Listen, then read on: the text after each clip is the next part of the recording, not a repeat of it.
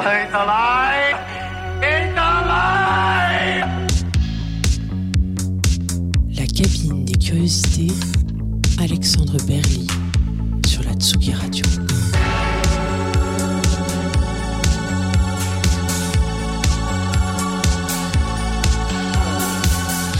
Bienvenue dans ce nouvel épisode de la cabine des curiosités sur Tsugi Radio, l'émission qui pousse la porte du studio des artistes et qui s'invite pour les écouter et regarder composer.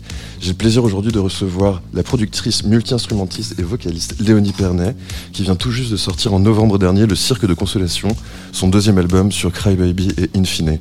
Ensemble, nous allons remonter le fil de sa carrière et revenir avec elle sur les coulisses de la production de ses disques, comme sur son approche de la création. Bienvenue, Léonie. Bonsoir, merci pour l'invitation. Merci beaucoup d'avoir répondu à notre invitation.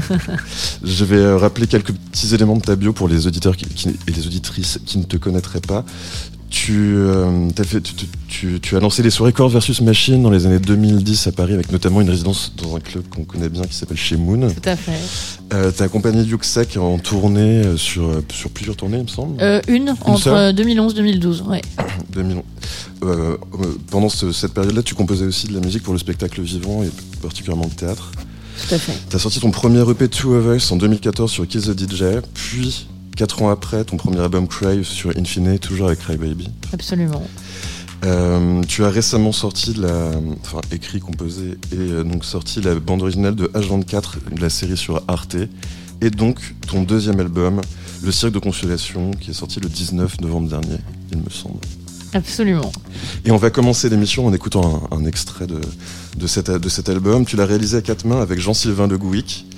Et, euh, le, disque du donc, est construit autour de l'idée, je cite, d'une utopie consolatoire, d'une terre d'asile collective. 11 titres, dont trois instrumentaux. Et on écoute maintenant la première piste, Mon amour, tu bois trop sur Tsugi Radio.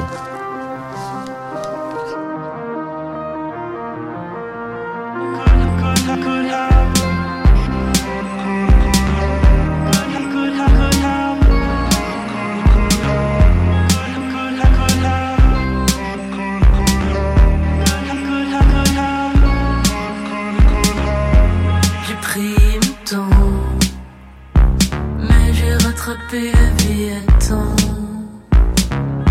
J'ai prié pendant deux ans. Louange à Dieu, louange à toi, maman. Mon amour, tu bois trop, regarde tes rêves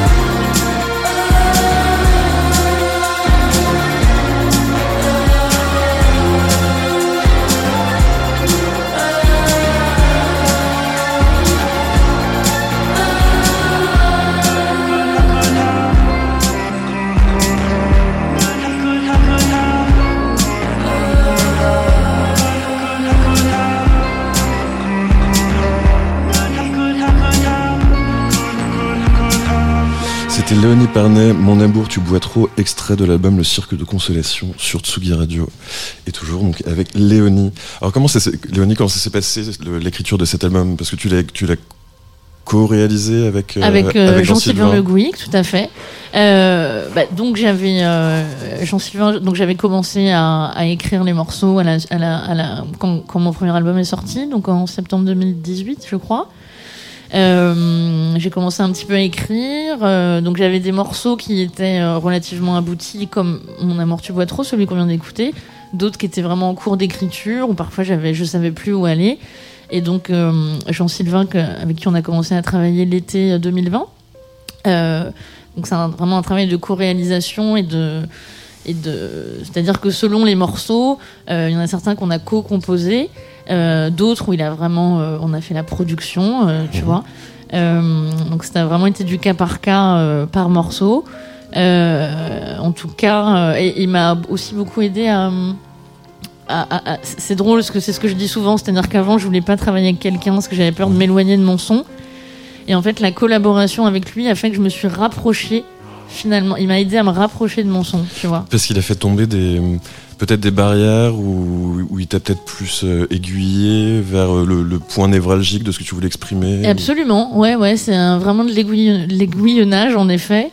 Et euh, c'est-à-dire que la dernière fois, je me disais, j'avais vraiment l'impression que t'es sur un flanc de falaise la nuit et que lui, il était avec la lampe de poche, tu vois, derrière, en train d'éclairer.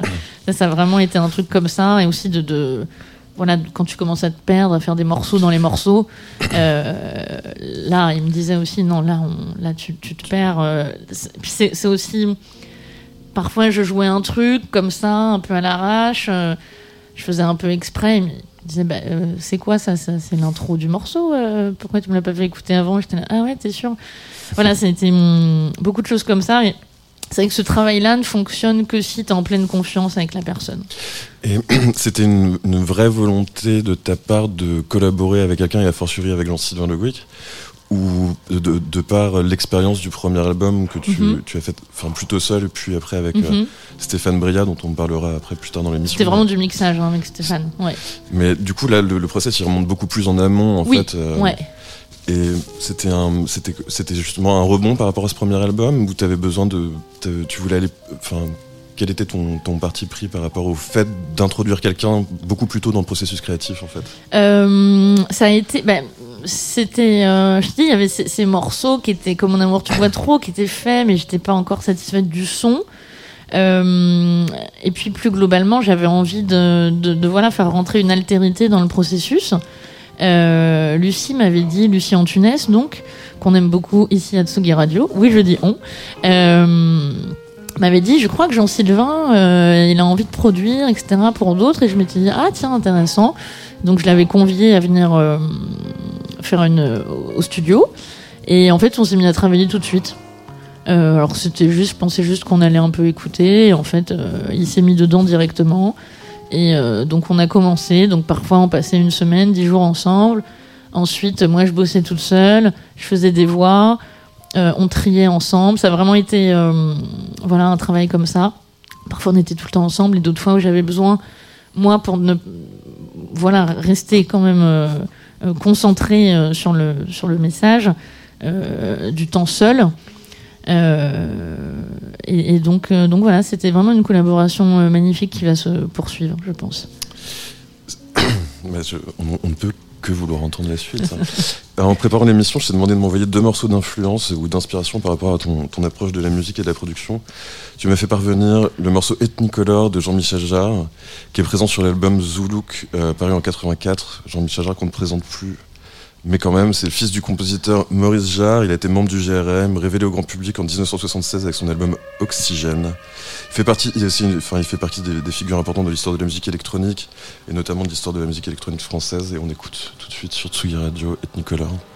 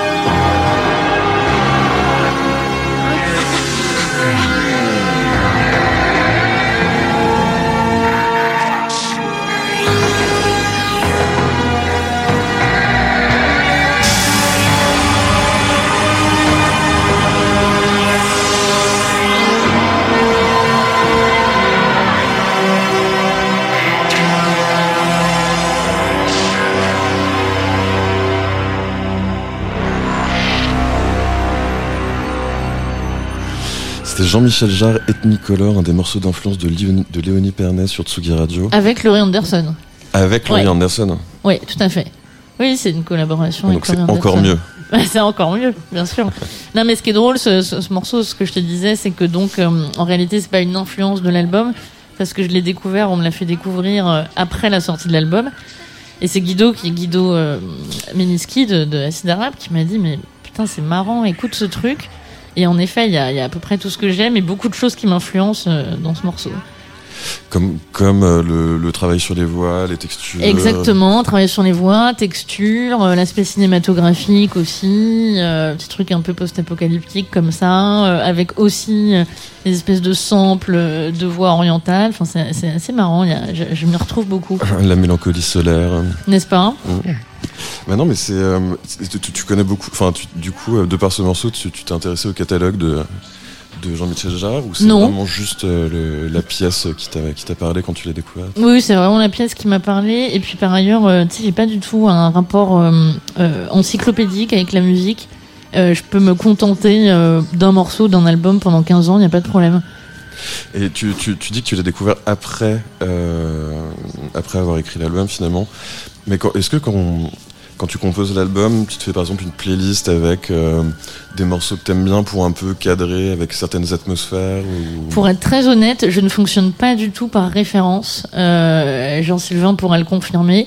Pas du tout, du tout. Et c'est vrai que c'est une question à laquelle je, quand on me la pose, j'y réponds, mais je dois prendre un chemin de traverse parce que je ne fonctionne pas par référence. Je peux avoir une référence pour un son. Euh, tiens, le son de snare ou de batterie, il faudrait qu'il s'approche de ça. Mais c'est vrai que que je fonctionne pas par euh, référence euh, musicale. Non, non, mais, c'est- Non, mais ça pourrait. C'est intéressant de poser la question. Ça pourrait, pas du tout. Effectivement, moi je, je fonctionne pas vraiment comme ça non plus. Par exemple, j'ai- reçu ici les, les Nova Materia qui écoutent beaucoup de musique hors période de production, Ouais. mais dès qu'ils commencent à produire, ils arrêtent complètement de, de tout écouter. Ouais. Enfin, cha- chacun a son approche finalement. euh. Mais c'est aussi qu'à un moment donné, tu, tu te construis ta propre grammaire. Ouais, Et dans un moment de création, en effet, bah, toi-même, tu sais, tu as besoin de, de, ta propre grammaire et de tes outils à toi. Euh, après, ça relève, euh, on en discutait tout à l'heure, de, de l'inconscience qui va venir euh, se frayer un chemin euh, jusqu'à ce que tu enregistres. Évidemment que c'est référencé. Mais ça peut remonter assez loin. Bah, c'est comme aussi le, le, le, le- le panachage de toutes les autres influences qui soient qui sont pas musicales en fait dans l'ADN de ce que tu écris, de ce que tu produis. Absolument. c'est c'est difficile de tout euh, de tout avoir en boucle. Et puis en plus il peut y avoir un peu un- une possible corruption en fait de tes idées euh, versus euh, le- les influences en fait. Est-ce que ça prenne trop de place? Oui, et puis surtout, l'idée, c'est vrai que c'est une question qui est, qui est souvent euh, posée, c'est normal de, de- On est curieux sur l'environnement sonore euh, d'un- d'une créatrice ou d'un créateur, mais on n'est pas là, euh, faire de la musique, c'est pas faire une synthèse de ce qui t'a influencé, tu vois ce que je veux dire? Et c'est vrai que parfois, on a l'impression que quand c'est décortiqué a posteriori, que, et recherché, le, enfin, c'est des maths, quoi. Ok, donc t'as écouté ça, ça, ça, ça et ça, égale ceci. Ah non, c'est pas ça. mais ça il y a un petit c'est peut-être aussi un problème des médias euh, tu sais enfin avec la catégorisation le fait de mettre un artiste dans une case Bien sûr. ou euh, ou le, le- les portraits en pourcentage Tu veux euh, dire les merdias par exemple non mais c'est vrai on a tendance à mettre les gens dans des cases et Mm. à et à comment dire à raccourcir euh, les les, les, euh, C'est les- très français. les liens entre les univers. Globalement, Euh, je pense que c'est un truc que les, les anglo-saxons ont moins de difficultés à accepter euh, qu'un artiste fasse euh, de la techno et deux ans après de la pop ou qu'il soit écrivain, poète, Ah. peintre. Il y a un truc en France, on n'aime pas trop ça. oui, oui, tu, tu parles de oui, le côté un peu slasher. ouais, ouais, non, je suis assez d'accord avec toi. Je- et le, on va revenir sur, tes- sur tes morceaux d'influence. Donc, tu m'en as envoyé un, un second, Ah oui, qui est celui fait. de Jean-Pierre Ferland, le chat du Café des Artistes. Magnifique. Euh, Jean-Pierre Ferland, c'est un chanteur et parolier québécois qui est né en 1934, qui a débuté sa carrière en 59. Et euh, le morceau que nous allons écouter, c'est, il, est, il est issu de son album Jaune, qui est paru en 1970, qui a été récompensé par le Polaris Heritage Prize Jury Award en 2018 euh, au Canada. Donc, et on l'écoute tout de suite sur Tsugi Radio.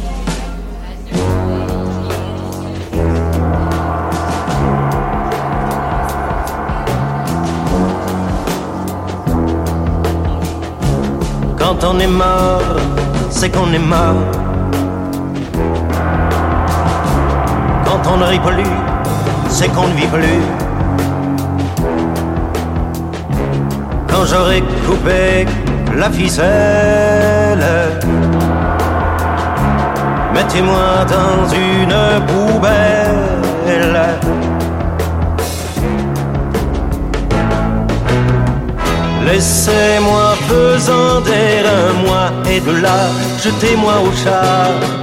Qu'il refuse m'a raté mon foie, mais choisissez l'heure pour qu'il me mange le cœur. que je reste encore avec vous. Sur vos épaules et vos genoux. Que je sois, puisqu'il faut qu'on existe. Le chat du café des artistes.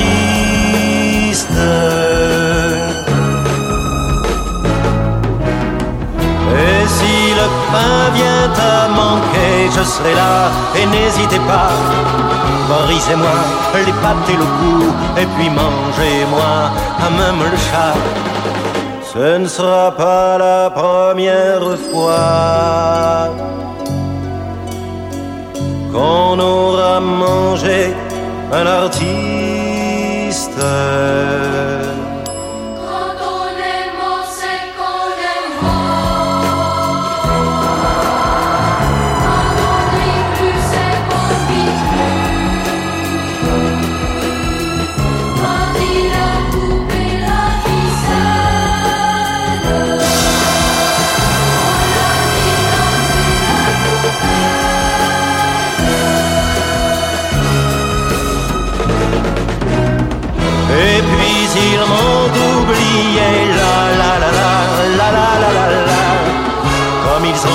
Oublié le chat, comme ils oublieront ma tête et mes chansons. Ce ne sera pas la dernière fois que l'on oubliera un artiste.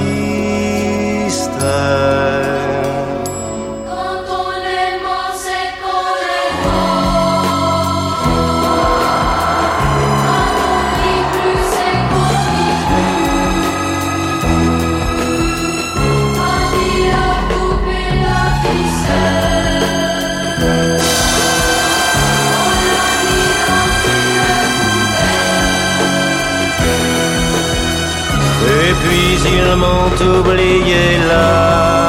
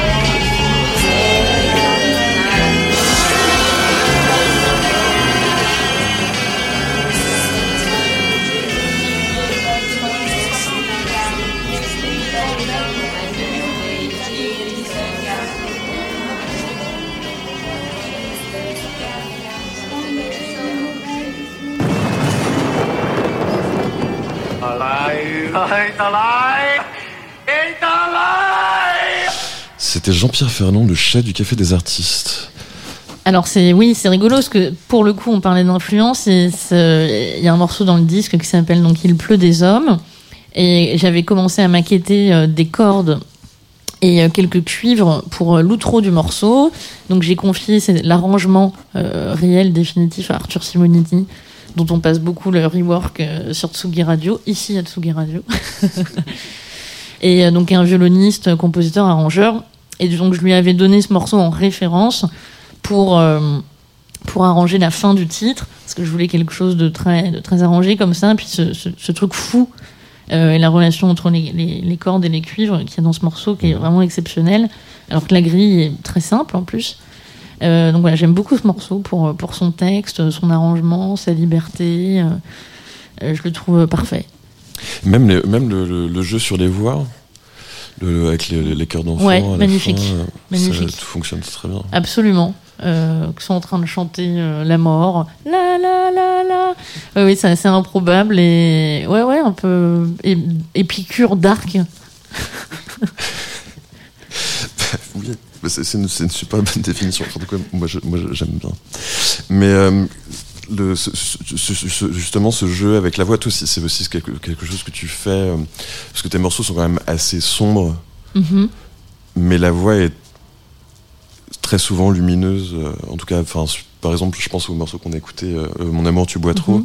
T'as quand même des, des aplats de voix, par exemple, sur, la, sur le dernier drive du morceau où ça t'emmène quand même ailleurs, Ouais. c'est quand même assez lumineux. Comment est-ce que tu envisages la voix euh, pour, pour tes morceaux? Tu, tu- par exemple, enfin, tu, tu la vois comme un instrument pour révéler une idée, tu la vois vraiment comme un- le véhicule du texte que tu veux donner au, que tu veux donner au morceau? Que, comment est-ce que tu envisages ton utilisation de la voix Alors c'est tout ça la voix. C'est vrai que auparavant je le- je l'envisageais vraiment comme un instrument. Maintenant euh, davantage aussi comme le véhicule du texte, comme tu l'as joliment dit. Euh, il est vrai que j'aime aussi les voilà j'aime faire des chœurs, des aplats de voix euh, qui ouvrent un peu les choses, qui donnent une autre dimension aussi. Enfin vraiment utiliser la voix comme un instrument. C'est vrai qu'aujourd'hui dans cet album la, voix a pris, enfin le texte a pris une, une vraie place euh, par le truchement euh, de mon organe vocal. Et euh, voilà. Et euh, plus, plus concrètement, quand tu, quand tu travailles la voix, est-ce que c'est par exemple, est-ce que quand tu écris un morceau, tu commences à chanter en yaourt par exemple avant d'avoir écrit le texte, ou est-ce que tu écris le texte d'abord et ensuite tu essayes de le placer avec ta voix? J'écris rarement le texte d'abord. Euh, J'ai parfois euh, une mélodie, donc avec des premiers mots qui sortent, qui sont parfois les bons. Euh, voilà, ça sort tout seul avec la mélodie. Parfois, il y a du yaourt, enfin du yaourt. Quand tu commences à faire du yaourt en français, c'est difficile quand même. C'est un petit exercice mental où il vaut mieux se mettre avec son petit calepin et son crayon. Putain, j'étouffe dans ce truc, je suis désolée. Après, je donc je n'ai pas de méthode. Parfois le texte vient après, parfois il vient tout de suite, rarement en entier.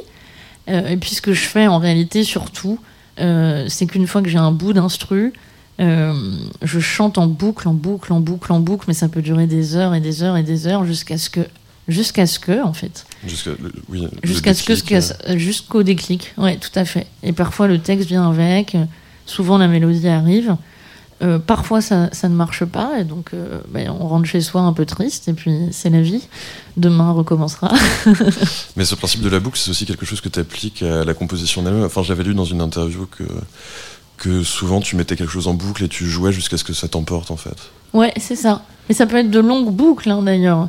Euh, je le mets en boucle, ça peut être mon bout d'instru que j'ai qui dure deux minutes et, et que je. euh, oui, c'est vrai qu'il y a un petit état de transe euh, qui est recherché quand même. Euh, je dois dire aussi que je fais énormément de prises de voix jusqu'à ce que je, trouve quelque chose dans le timbre qui me dont je sois certaine. Parce que du coup, après, en fait, tu les, tu, les- tu superposes toutes ces prises ou tu fais vraiment un choix radical dans le, dans le, comment dire, dans le comping puisqu'on parle, puisqu'on parle de voix. Tu, tu, tu, tu- tu- pour, pour, pour, pour rechercher ce timbre et cette texture, en fait, tu, tu, tu superposes plusieurs prises ou tu, ou tu, travailles jusqu'à avoir la bonne? Alors, je travaille jusqu'à avoir la bonne, et même quand j'ai la bonne, je superpose pour avoir la, la bonne, et comme ça, euh, et ensuite je les superpose éventuellement, et puis après, c'est là aussi, on, on a fait des choix, tu vois, le travail du réal, c'est aussi ça, c'est de faire ces choix-là, euh, de pas tout le temps avoir de double voix, de pas, voilà, d'éviter les systématismes, parce qu'on a tous des systématismes, que ce soit dans l'écriture ou dans la production, Euh, donc ça, c'est bien de sortir euh, parfois de sa zone de confort euh, quand, quand c'est justifié. Donc oui, c'est vrai que je- j'enregistre énormément. Ouais. Mais c'est super parce que ça, ça fonctionne, ça, ça fonctionne très bien Merci. aussi. Non, non, mais...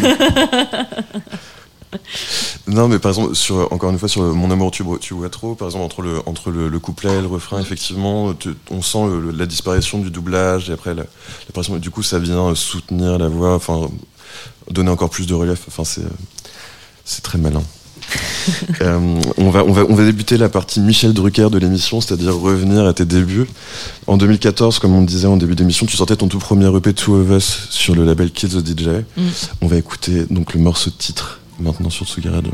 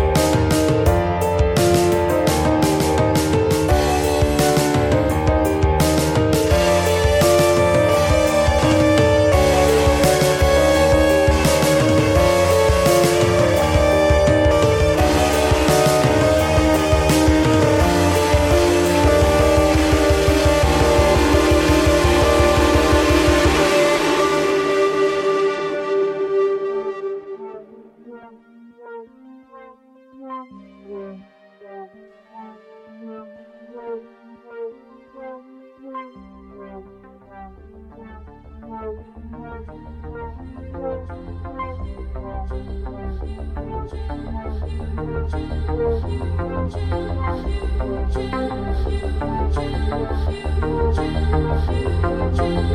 you.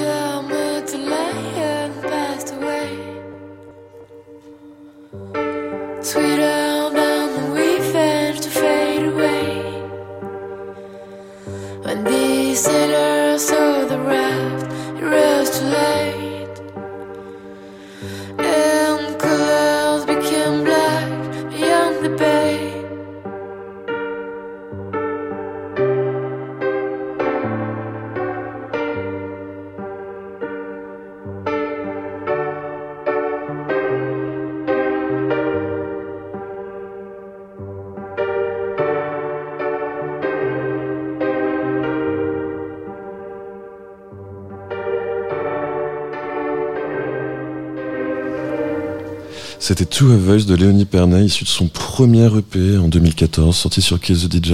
Rip. Rest in peace. Pourquoi? Ah, oui, oui, Kill the DJ.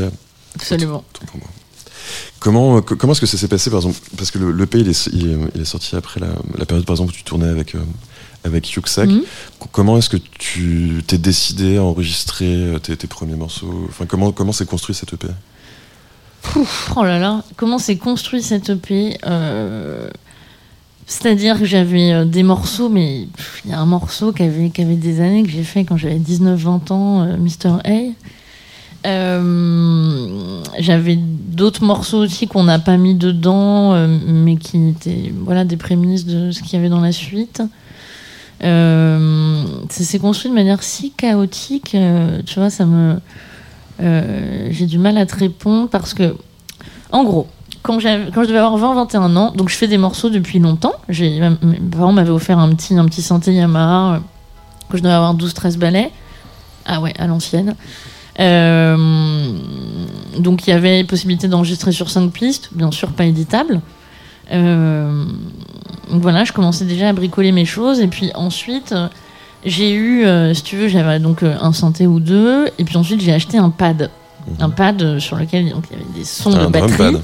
Un drum pad, exactement. Et donc là, je me suis dit, mon Dieu, de mon petit studio de 20 mètres carrés, je peux et faire du piano et de la batterie. donc j'ai fait ce morceau qui s'appelle Blue is Dead, dont Antoine nous met gentiment le tapis. Et, euh, et donc voilà, et petit à petit, je bidouillais, j'étais déjà sur Logic Pro. Je bidouillais.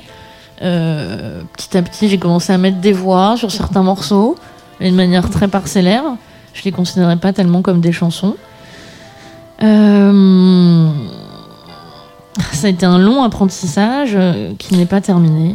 Parce que tu, t'as pas suivi de formation, tu t'as t'as appris en autodidacte finalement le- l'outil. Par exemple, tu parlais de Logic Pro.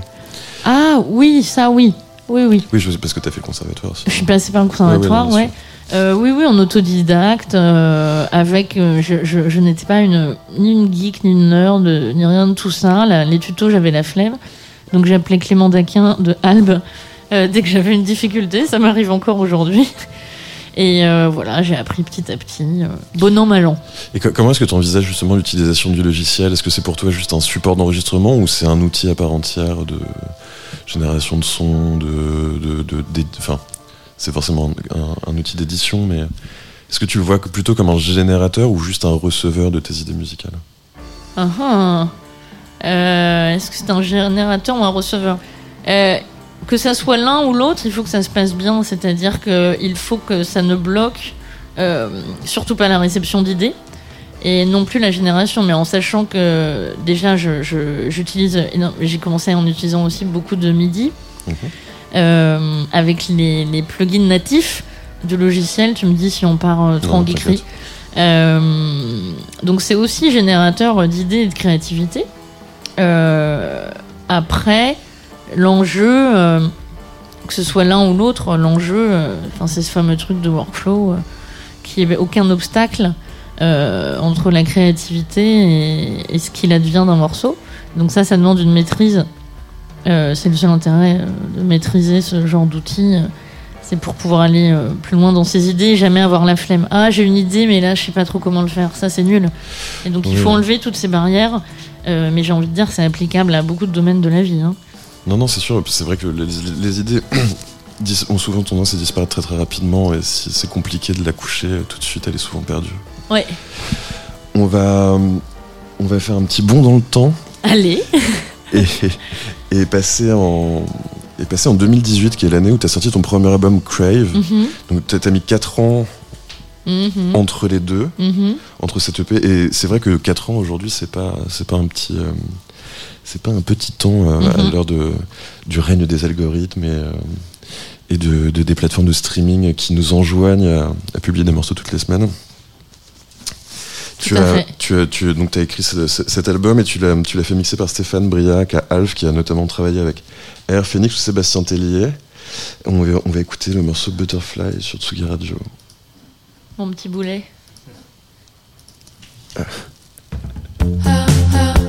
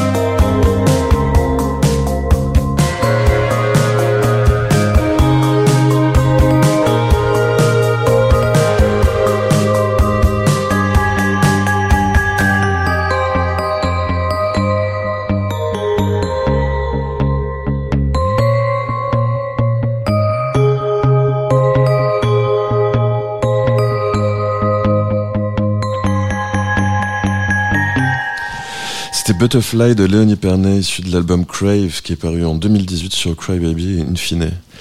Donc tu disais que le, le- enfin on disait hors antenne que, euh, enfin par exemple ce morceau il était assez, il était assez vieux. Ça veut dire que quand tu as assemblé les morceaux pour ton album, ça recouvrait une Oh, grande partie de- Honnêtement, oui. Oui, oui, ça recouvrait une euh, grande et longue partie euh, de ma courte vie d'alors. Et, euh, et voilà, tout était comme ça. J'avais des bouts, des trucs, des machins euh, mal rangés. euh. Ouais, c'est vrai que je fonctionne vraiment moins comme ça aujourd'hui. Enfin, c'est c'est quand même plus rationalisé, quoi. J'ai lu dans plusieurs interviews que tu disais que tu avais écrit l'album souvent tard la nuit, souvent sous l'influence de l'alcool. Le premier, tu veux dire? Oui, le premier. Ouais. Euh, le premier EP ou? Non cet album Le premier album, le premier EP, enfin tout ce qui précède, euh, oui, tout ce qui précède 2018, j'ai envie de dire. ouais. Et est-ce que enfin qu'est-ce que qu'est-ce que est-ce que est-ce réussi à mesurer l'impact que ça a eu le- le- le- l'emprise de l'alcool sur ton écriture ou sur ta, composition? En fait, c'est pas tout à fait que j'étais raide euh, quand je composais, c'est que je bossais le soir et donc euh, voilà, je, je picolais pas mal. hein. et euh, ce que je, ce que je mesure, c'est assez peu d'impact sur la créativité, si ce n'est que ça m'aidait à faire des prises de voix parce que j'étais inhibée sur la question. Mais ce que je mesure en réalité, c'est à quel point, oui, c'est bien, t'as passé 12 heures au studio parce que t'étais un peu chaud, parce que t'avais consommé et tout ça, mais le lendemain, il n'y avait personne.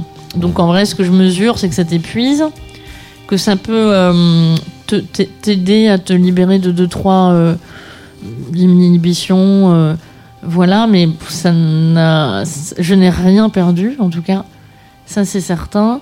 Et euh, c'est juste, tu refais un rapport au travail. Mais quand la musique devient ton métier, tu, tu es moins dans ces trucs de ah ben là, euh, j'étais pas inspiré ou je sais pas quoi. Tu, tu, voilà, tu vas chercher, tu, tu te bats un petit peu aussi. Ouais, bien sûr, mais c'est c'est vrai, c'est un, c'est un travail de tous les jours en fait d'être musicien et à fortiori d'être musicien professionnel. Enfin, que tu sois inspiré comme tu le dis ou non, tu vas au studio quand même et tu fais de la musique et c'est le, c'est le côté, euh, le côté forgeron forgeant euh, tous les jours qui te permettent d'aller au bout de, des idées et au contraire de débloquer des nouvelles idées et de Bien dé- sûr. débloquer tout ça. Et puis même quand t'as pas d'idée, tu peux travailler ton instrument, tu peux travailler, euh, chercher pour les producteurs, euh, chercher des voilà des tricks de prod, euh, des, des textures de son. Exactement. Donc euh, après je dis ça et en même temps euh, ça fait dix jours que, que, que j'y vais pas beaucoup. Mais euh, parce que là je suis un petit peu essorée pour de vrai, mais euh, Je crois tout le monde. hein. Ouais, C'est, compliqué en ce moment. c'est un peu compliqué. Il faudrait qu'on ne souffre pas trop d'aquabonisme, mais c'est vrai que ça demande un travail de l'esprit, ça demande beaucoup de foi. Euh, Ça tombe bien, les fêtes de fin d'année sont là. Ah oui, on va finir ça et on va reprendre tout ça parce que. Ouais. J'aime beaucoup ce morceau par exemple. C'était, pour parler du foie. Euh, Ah Non, mais Ah. je suis fatigué. Non mais t'avais dit la partie Drucker arrive. Ah bah, euh, je- Ouais, ouais, t'assumes, c'est Bah, bien. je, fais, je fais Michel Drucker et Laurent Gérard en même temps. Donc c'est. euh, Et euh, que- de- comment, enfin, donc pour le pour ce premier album, t'as donc t'as bossé avec euh, Stéphane Bria, dit Alf pour le Je mixage. suis désolée de te couper, mais je pense que c'est plutôt un jeu de mots que Laurent Ruquier aurait fait, Ah. si je peux me permettre. Bon, on reste sur le service public. Vrai. Oui. Et, et, euh, comment est-ce que ça s'est passé? Est-ce que est-ce que t'avais déjà l'idée de comment tu voulais poser les morceaux euh, dans, dans l'espace stéréo quand t'es allé vers lui ou tu lui as donné les clés de tes morceaux et tu euh, Sur le premier album, euh, non, j'avais pas d'idée de comment j'envisageais la stéréo sur le morceau, si ce n'est que. Ah, je dis la stéréo, c'est plutôt, enfin, c'était pour imaginer comment tu tu t'imaginais poser le poser le morceau en fait sous sa forme finale, enfin sous sa forme définitive. En fait, euh, sur le premier, moi j'ai été le plus loin que je pouvais. Euh, certains morceaux me satisfaisaient, d'autres moins. Euh, et donc c'est vrai que ça a été un mix euh, assez créatif de la part de, de Alf. Parfois j'étais troublée, d'autres fois j'étais contente au premier coup. Il y a des morceaux où vraiment il, a proposé des choses, comme ce morceau, la Strack. Euh, où sur le coup j'étais un petit peu tu vois tu t'es beaucoup c'est le problème quand tu passes du temps sur des morceaux c'est que tu t'y habitues beaucoup Mhm. et que parfois quand on te fait une proposition de mix par exemple tu, que ce soit bien ou pas tu, tu es perturbé euh, tu perds tes repères et donc tu manques de recul sur euh, si c'est la- la- le bon chemin à prendre en termes de mix et, euh, et donc bref tout ça pour dire parfois j'étais troublée par ce qu'il me proposait il me disait Hum, dors dessus une Mhm. nuit ou deux et une nuit ou deux après je me disais waouh bon en fait c'est la raison c'est absolument charmé et puis d'autres morceaux sur lesquels euh, voilà, il a euh, proposé des choses et, et moi j'ai insisté, insisté pour qu'on quand même reste sur. euh, on, on a une idée approximative quand même de quand tu fais ta musique, t'as as quand même une idée des niveaux, euh, des choses qui doivent être au premier plan, etc. Après, parfois, euh, on sacralise trop euh, certaines choses alors que c'est pas les personnages principaux du morceau. Non, c'est vrai, c'est vrai que le regard d'une personne extérieure, par exemple, ça peut permettre de, de faire de la place pour un, un élément qui était, que- qui était considéré comme mineur, par exemple, dans le morceau, de mieux balancer, de faire des, des sortes de clairs-obscurs par rapport à certains thèmes. Absolument, ouais. Non, c'est toujours intéressant. Mais après, il y a aussi effectivement la question du, de la liberté laissée à, à la personne avec qui tu travailles. Là, elle était grande, en l'occurrence, sur le, le premier. Oui, oui, la liberté était grande. Et mo- moins sur le second parce que tu savais plus ce que tu voulais? La route était plus balisée. Je pense qu'on avait été plus loin euh, dans le travail de production. Même parfois, Jean-Sylvain me disait là, on est bon, ça sera au mix. Et je disais non, non, non. Là, quand, avant que ça parte au mix, euh, faut que dans mes oreilles, ça défonce. Tu vois? Euh, Certes, il y aura du mix, mais euh, donc tout ça pour dire que la, voilà, la route était assez balisée. Et donc, il y avait. euh, le- donc c'est Stéphane Briard euh, qui a mixé une partie des titres.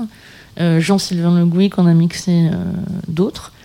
Euh, L'autre partie, donc c'est vrai que là les choses étaient plus. L'intention était très nette. Il n'y avait pas 50 chemins à prendre en réalité. Je crois pas. Entre, euh, entre ces deux albums, il y a eu cette EP de Craving Tape que tu as sorti en 2019 qui, qui reprenait certains morceaux du premier album en, dans des versions un peu plus chorales ou, Ouais. ou cordes. Ouais. Et euh, ainsi que- qu'avec des titres inédits, on va écouter tout de suite Les Pères pleurent en écho Ça me fait plaisir. sur Tsugi Radio.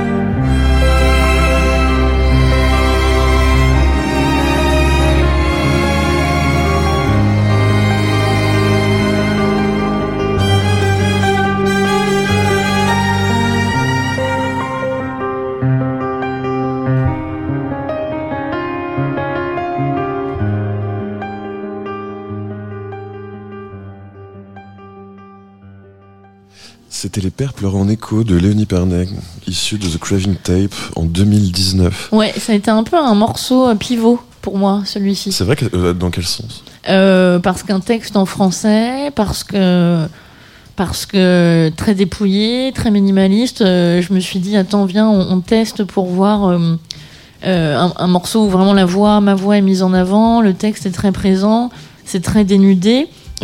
On avait sorti cette EP un peu comme ça pour le plaisir. Et euh, c'est vrai que ce morceau avait été bien reçu, il avait même été playlisté sur, euh, je sais pas si j'ai le droit de citer cette radio, euh, France Inter. Non, c'est une radio concurrente. Et euh, mais non, c'est tout ça est un écosystème. bien sûr.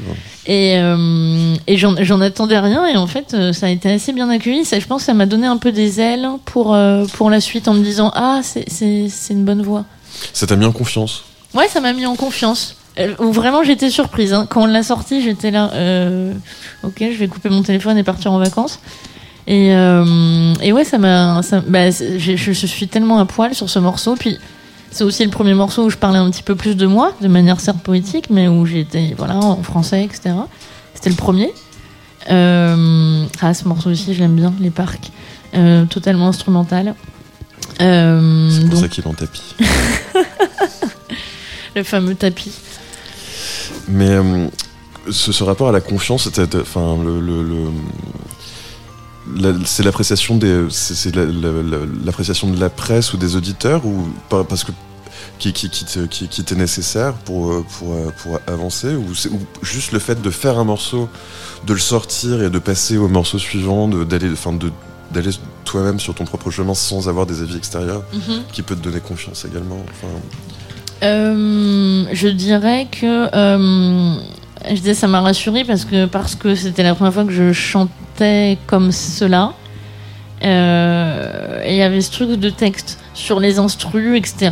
J'ai plutôt confiance. Enfin, ce morceau, par exemple, je l'aime beaucoup. J'ai pas besoin. Enfin, je, bon, je le trouve bien. Pour aller vite, je sais qu'il est bien. Je le trouve bien. Euh, il y a, quand, quand on arrive dans des endroits de vulnérabilité comme la voix ou le texte, où c'est vrai que là, euh, je, je peux ou j'ai pu avoir moins confiance, euh, encore aujourd'hui. Et c'est là où, oui, les, les retours sont importants. Mais parce que c'est. euh, tu, tu parlais du texte, mais parce que c'est vrai que tu mêles souvent. Tu, tu parles de toi, mais tu parles aussi de politique euh, dans tes textes, de, de, de la société. euh, C'est assez elliptique en réalité, hein, quand je parle de politique ou de société. Oui, mais parce que Ouais, c'est- très symbolique. Oui. Et, euh, mais tout à fait. comment est-ce que. Enfin, ça te prend beaucoup de temps d'écrire ou, c'est- Ouais. ou ce sont des fulgurances parfois où tu. Les deux, parce que t'as la fulgurance et ensuite euh, bah, il faut un deuxième couplet, il faut un deuxième truc. Donc c'est vrai a fulgurance, il y a, euh, mais fulgurance, il y a rarement euh, sur un morceau en entier. Et donc euh, souvent la suite me prend euh, beaucoup de temps. Ouais, ouais, honnêtement, ça m'a pris beaucoup de temps. Après, c'est un coup à prendre. J'imagine que plus t'écris et, euh, et plus t'écris. Ah oui, Euh, mais c'est vrai que ça me prend beaucoup de temps et je suis pas du tout dans un truc de allez on se lâche, écris tout ce qui se passe, tout ce qui te passe par la tête et, et tu tries après. Je filtre énormément tout de suite avant même de poser mon crayon sur la putain de feuille, alors que bon il y a personne qui va regarder, on va pas me mettre une note, mais je fais déjà l'institutrice Ouais. Avant d'écrire. Ouais. Plutôt, oui, parce, parce que plutôt que d'écrire et de rayer après, en fait, tu, tu, tu rayes, euh, tu, tu rayes à l'intérieur de toi. Je raye à l'intérieur de moi, c'est très beau. Euh, c'est mon petit côté zébré, Alexandre.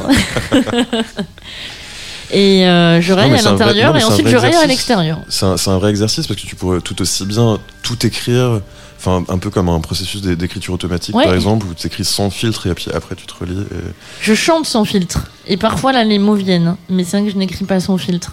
Mais il faut désacraliser aussi cette, euh, cette action Ah non, mais bien sûr.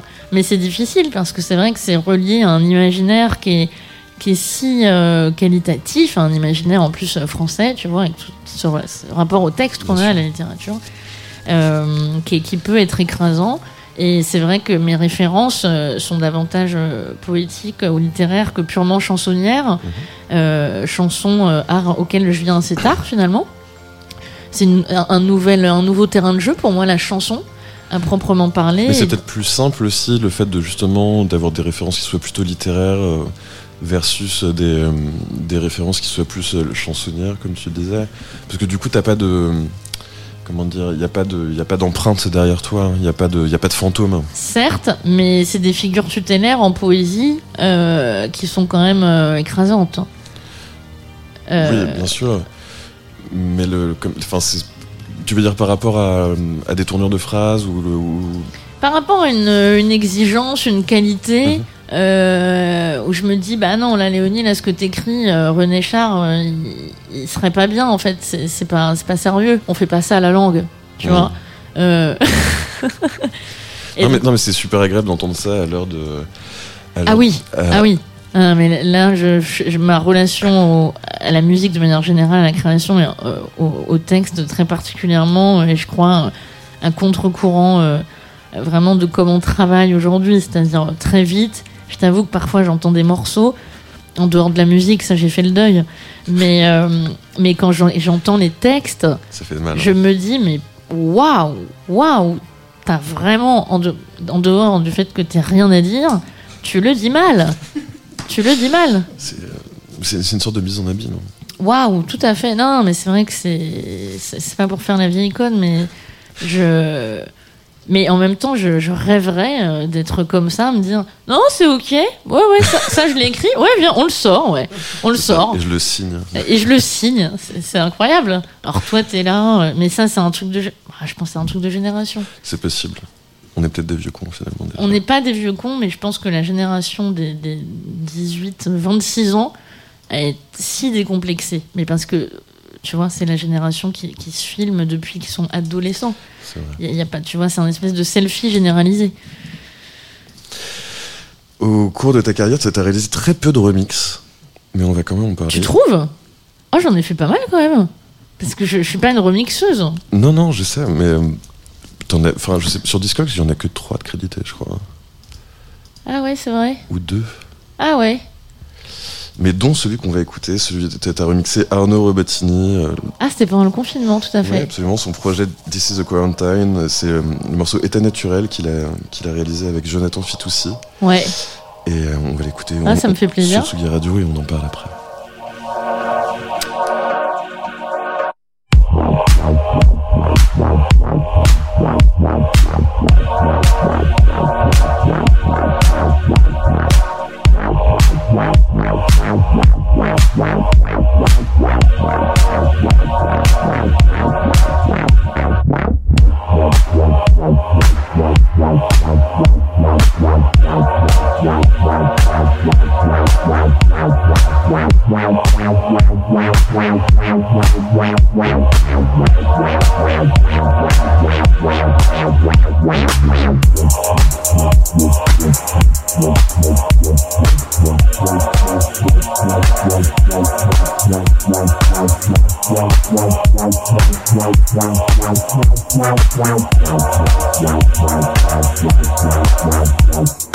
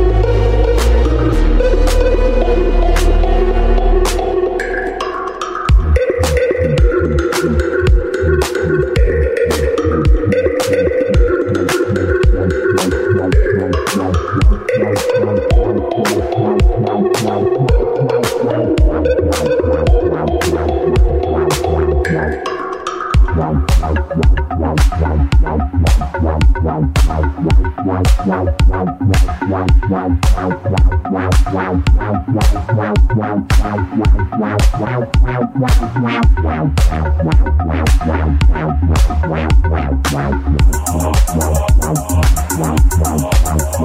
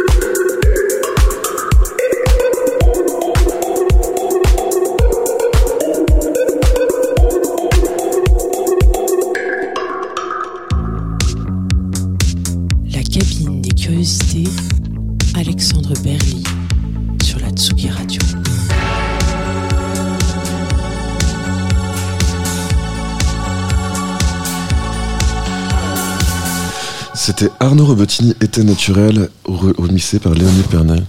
Pardon, c'est le, le masque qui frotte contre le micro. Mhm.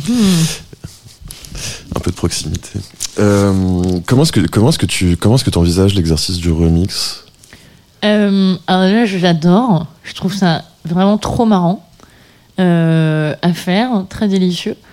Euh, comment je l'envisage? Bah, J'écoute, donc je reçois les pistes séparées.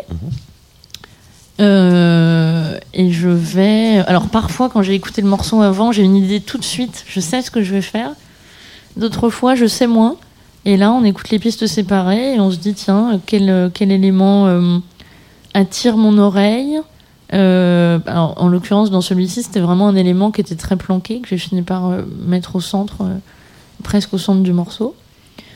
Et puis, bah, ce qui est rigolo, c'est de réharmoniser, de, voilà, de faire un vrai remix, c'est-à-dire changer la couleur, euh, vraiment la, la couleur du morceau, l'énergie, l'harmonie. J'a- j'a- J'adore faire ça. C'est un peu comme des, un cahier vacances, en fait. C'est tu peux- oui parce que c'est un exercice en soi. C'est un exercice, tout à fait. On a une base, c'est pas une page blanche, donc euh, c'est vraiment que- très kiffant. Est-ce que ton expérience de DJ euh, passée qui, qui, qui n'est pas révolue, tu joues toujours en DJ De temps à autre, euh, mais vraiment, c'est quelque chose que j'ai pas envie de, de développer. Mais ton expérience de DJ, ça t'a ça t'a apporté quelque chose pour les remixes? Parce que traditionnellement, un remix, enfin en tout cas aujourd'hui, Mm.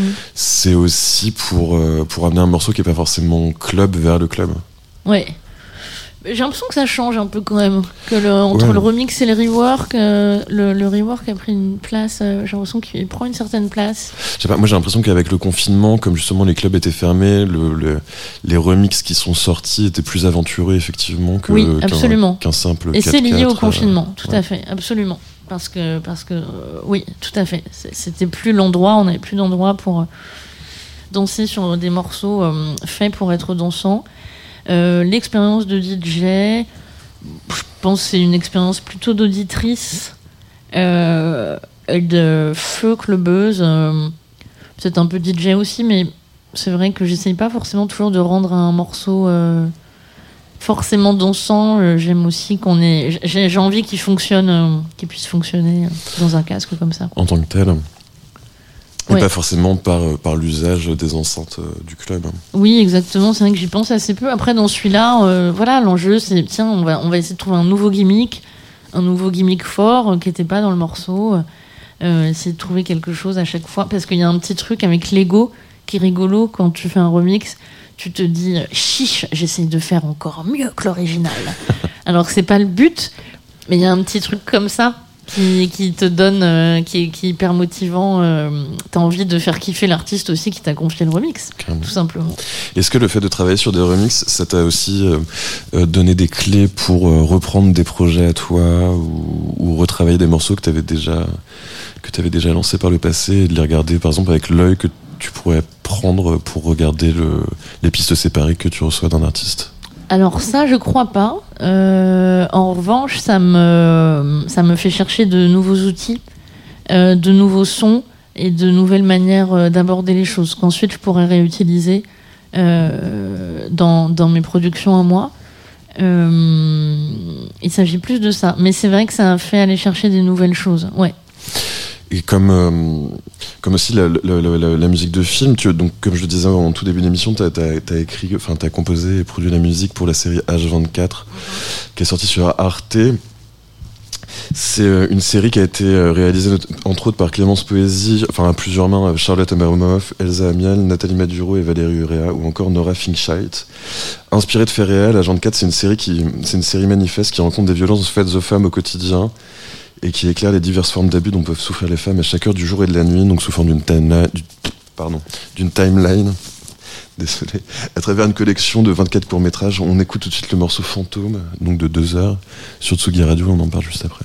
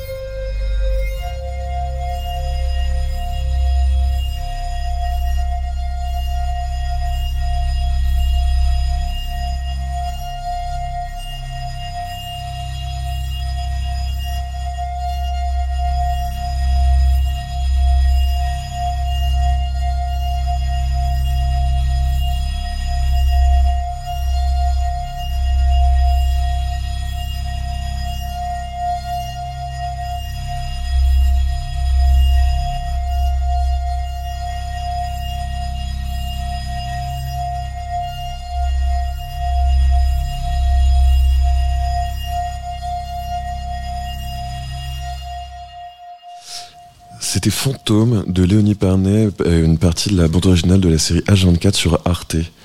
La musique de film, et la mu- enfin, c'est quelque chose que tu fais depuis euh, depuis quelque temps déjà. Mhm. Comment est-ce que comment est-ce que tu comment est-ce que t'envisages parce que c'est un exercice comme le remix. Comment est-ce que enfin comment est-ce que tu l'approches?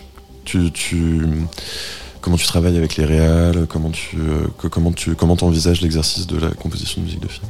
Euh, comment je l'envisage? Alors, déjà dans jamais de manière pécuniaire, c'est-à-dire que je ne le fais, j'ai la chance de le faire euh, qu'avec des projets qui m'intéressent, avec des gens qui m'intéressent et des sujets qui m'intéressent. Donc euh, ça c'est une première chose pour euh, pas qu'il y ait de trop. de- la, la musique à l'image, ça peut être vite une souffrance Oui, au travail. Bien sûr. Ah ouais, genre vra- vraiment très particulièrement. Donc euh, déjà j'y crois, enfin je crois en les projets pour lesquels je fais de la musique. C'est hyper important parce que c'est un travail euh, vraiment fou euh, avec des deadlines où là, voilà, c'est, sérieux. Des gens, il y a du monde au bout de la chaîne, les monteurs, les monteuses, les machins, donc faut pas déconner. Et donc, sur H24, par exemple, j'ai beaucoup échangé avec les réalisatrices. J'ai lu, j'avais lu tous les textes, les monologues qu'elle allaient être portés à l'écran par la suite. Donc j'ai commencé à proposer euh, en amont du tournage quelques thèmes Mhm. euh, qui feraient système par la suite. Euh, donc elles avaient déjà un petit peu de musique avant de tourner et même avant de monter. Et ensuite, quand le montage a vraiment commencé, euh, elles piochaient parfois dans, dans ce qu'elles pouvaient, euh, ce que je leur avais déjà fourni. Mais surtout, je recevais euh, des premiers, ce qu'on appelle les ours, une espèce de premier bout à bout, euh, d'un montage qui n'en est pas encore vraiment un. Euh, et là, je composais euh, vraiment à l'image, parfois. Euh, D'autres fois, j'essayais de m'extraire un peu plus. Euh, et c'est vrai que ce qui est intéressant, c'est de se dire, ok, donc cette scène, elle a un enjeu. Euh, lequel est-il? Euh, Qu'est-ce que je veux lui apporter? Par exemple, ce morceau là qui est en tapis, c'est vraiment un morceau où je l'ai fait 100% à l'image devant le film. Et celui-ci, vraiment, je pleurais pendant que je le faisais. C'est-à-dire que j'étais dans une empathie totale et absolue avec le personnage. Et euh, j'étais tellement proche de ses émotions euh, que j'essayais de relever. Euh, parfois, ça va être d'apporter plutôt un, un, un- un contre-pied. Un contre-pied Ça se dit ça? Ouais, bien sûr. Ah ouais, un contre-pied, ok. Un renversement, un contre-pied. Ouais, ouais, ouais. Euh, à une scène, parce que l'idée n'étant pas de souligner, bien sûr, euh, chaque, chaque chose qui se dit dans un, dans un monologue ou dans une scène. Donc voilà, c'est un travail que je trouve extrêmement intéressant, qui me passionne. Euh, et tu sais, déjà, quand j'étais petite, c'est drôle parce qu'en fait, je, je faisais parfois du. Je mettais mute sur les, Tu du sur les films et je, je faisais du synthé par-dessus. Ouais. c'est, un- c'est une, activité que tu voulais faire depuis longtemps, dans la, enfin, la, la musique de film. Je voulais, quand j'étais euh, quand j'étais ado, je, vers 16 ans ou 15 ans, je disais que je voulais faire de la musique de film, ouais, tout à fait. Et il devait y avoir une école ou quelque chose, et j'étais assez nulle en solfège, j'avais un niveau trop bas. Et donc, euh, école, je n'ai pas pu, enfin, j'ai pas pu prétendre. Euh, mais c'est vrai que je suis hyper heureuse aujourd'hui de pouvoir, euh, de pouvoir en faire. J'espère que ça va continuer. Et pour, euh, il y, a, y y beaucoup de réalisatrices sur la série. Et comment est-ce que ça s'est passé? Est-ce que tu as pu relever les scènes euh, avec chacune d'entre elles? Ou on t'a laissé carte blanche sur là où tu voulais mettre de la musique, là où il- là où il n'y avait pas de musique euh, Alors, la majorité des épisodes ont été réalisés par euh, Valérie Urea et Nathalie Masduro. On, parfois, j'avais carte blanche de manière générale. Parfois, on me disait non, là, on a besoin de tension. Euh, C'était vraiment une, un échange avec les réalisatrices et avec la monteuse, Tina Baz. Euh, un échange très, très, très serré, j'ai envie de dire. Euh, et donc parfois, euh, oui, j'avais des cues, ce qu'on appelle les cues, c'est-à-dire on, a besoin du son sur telle scène, telle scène. Puis d'autres fois, j'avais carte blanche et je proposais, et elle, elle mettait des coups de serpe dedans ensuite. Moi, je récupérais le morceau avec les coups de serpe qui avaient été mis et essayer de faire en sorte que ça soit voilà, réagencé de, manière musicale. Euh, je pense qu'il y a plusieurs, plein de méthodes pour euh, travailler sur l'image. Euh, je pense que ça dépend des réalisatrices, des réalisateurs, des monteurs. J'ai pas encore tout vu, tu vois, du tout. Donc, en tout cas, sur H24, qui est le plus gros travail que j'ai réalisé, ça s'est passé comme ça. Et est-ce que tu penses que le, la manière dont tu travailles sur la musique et l'image, ça t'apporte quelque chose pour l'écriture de ta propre musique à toi Enfin, de, de, la musique de Léonie Pernet en tant que projet Léonie Pernet, j'entends. Je pense que hum, c'est peut-être un petit peu dans l'autre sens. C'est-à-dire que la musique de film, j'essaie de ramener quelque chose de très personnel, alors que parfois dans la musique de film, mais c'est pour ça que ça me fait plaisir quand, quand je suis appelée pour faire de la musique de film, parce que je sais que c'est pour aller chercher quelque chose qui a trait à mon univers, et parfois j'entends bien que c'est des musiques assez... hum, qui font le taf, tu vois Mhm. mais euh, qui n'ont pas une couleur à elles, vraiment. Euh, donc c'est ça que j'essaie d'apporter dans quand je fais de la musique de, de film ou de voilà l'image. Et à l'inverse, ce que ça m'apporte dans ma musique à moi, euh, elle est déjà un peu cinématographique. Quand elle n'est pas pop, elle a tendance à être cinématographique. Donc je pense que le, le truc se fait plutôt dans l'autre sens. C'est plutôt la relation au travail que ça change. C'est-à-dire qu'on on doit être efficace. C'est des moments de d'hyper créativité quand on fait de la musique de film et euh, créativité et efficacité. Et moi, je suis vraiment pas une personne très efficace dans la vie. Euh, et ça, ça force à l'être et c'est pas mal. Ouais, ça t'amène à un côté euh, staccanoviste finalement, où tu, tu bosses tout le temps beaucoup. le temps. euh, Tout le temps. Et tu penses tout le temps à ce que tu vas. Quand t'es pas en train de le faire, tu penses à ce que tu vas faire. Et il y a un autre projet de musique à l'image aussi, on peut en parler ou pas? Ouais, ouais, on peut totalement en parler, ouais. Euh, Pleasure, Ouais, euh, donc qui est un film euh, réalisé par euh, Nina Teiberg, euh, qui a été primé, qui a eu le prix du jury cette année à Deauville, dont on a composé quelques morceaux avec Parawan. Qui sont, c'est très drôle, ce sont des morceaux de rap avec des featuring avec des rappeurs américains. Ok. Ouais, ouais, c'est assez drôle. Katori Walker et Ruby Rose. Euh, donc ça, c'est des morceaux qui vont. La bande originale a été euh, vraiment tout ce qui est score, score, ça a été composé par un compositeur suédois. Donc on va sortir une BO commune euh, pour la sortie américaine. le film est sorti en salle il y a un mois ou deux. Mhm. En France, il sort aux États-Unis en mars. Et donc, on va sortir une bande originale à, à cette occasion. Et euh, c'est assez drôle. C'est encore une autre. euh, bah, c'est du rap. Et, vraiment et du comment rap. ça s'est comment ça s'est passé avec euh, avec Jean-Baptiste en studio, un, un peu comme avec Jean-Sylvain sur ton album, ou c'était assez Non. assez simple ou? Ah, euh, oui, oui, c'était. Oui, oui, non, simple et hyper agréable. Après, c'était pas du tout le même travail. Là, on était vraiment co. C'était des, vraiment des ping-pong. ping-pong d'écriture.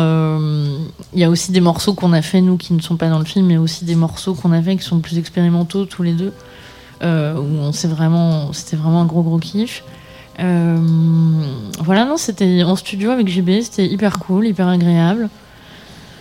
Écoute, j'ai envie de te dire, c'est vrai que le processus créatif, c'est une chose. Après, en vrai, c'est une histoire de d'entente euh, Ah, quand sûr. même avec les, les gens, quoi. Ouais, et de, de désir. C'est l'humain au cœur du au cœur de au cœur de la collaboration. Bien sûr, c'est bien sûr. Sinon, pff, enfin, moi, je pourrais pas, en tout cas. Je, Bah ouais, non, mais je ne pourrais peu- pas. Non, mais il y a des gens qui le font, tu vois. T'envoies un MP3, tu reçois un MP3 du Brésil, et puis, et puis à la fin, t'as un MP3. C'est ça. Mais je, je, fais pas comme ça.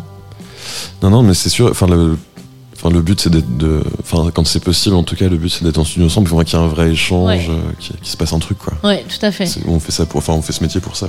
Ouais. Enfin, en tout cas, moi, je le fais pour ça. Oui, puis découvrir d'autres manières d'aborder la musique aussi. C'est toujours marrant de voir quelqu'un derrière son laptop et de le voir faire différemment de toi. Bah non, c'est sûr, mais c'est- un peu le principe de l'émission, tu vois, c'est de, de parler de la manière dont les, dont les artistes font la musique. Euh, Jusqu'à maintenant, chacun avait sa propre méthode, donc euh, c'est plutôt intéressant. tu Ouais. vois. En tout cas, c'était très cool, Léonie. Merci beaucoup de d'avoir répondu présent à cette invitation. Bah, c'était un grand plaisir. Il est, il est temps de refermer la porte de la cabine de curiosité. Je rappelle ton, la sortie de ton, ton nouvel album, Le Cirque de Consolation, qui est tout juste paru chez Crybaby et Infine. Et tu seras, en, tu seras en tournée en 2022, Inch'Allah. notamment le 18 février à Lille à l'Aéronef, le 26 février à Metz au Trinitaire, le 9 mars à Guyancourt à la Batterie, le 13 mars à Marseille pour le festival Avec le Temps et le 25 mars au Trianon à Paris. La grand-messe. C'est ça. Un grand merci à Antoine Dabrowski pour la réalisation de, de cette émission qui était la dernière de l'année malheureusement, mais il y en aura d'autres l'année prochaine. Enfin peut-être. Et, euh, et en tout cas, je vous souhaite de, je vous souhaite de joyeuses fêtes et une bonne année. On va se quitter avec les chants de Mal d'horreur de Léonie Pernet. Au revoir.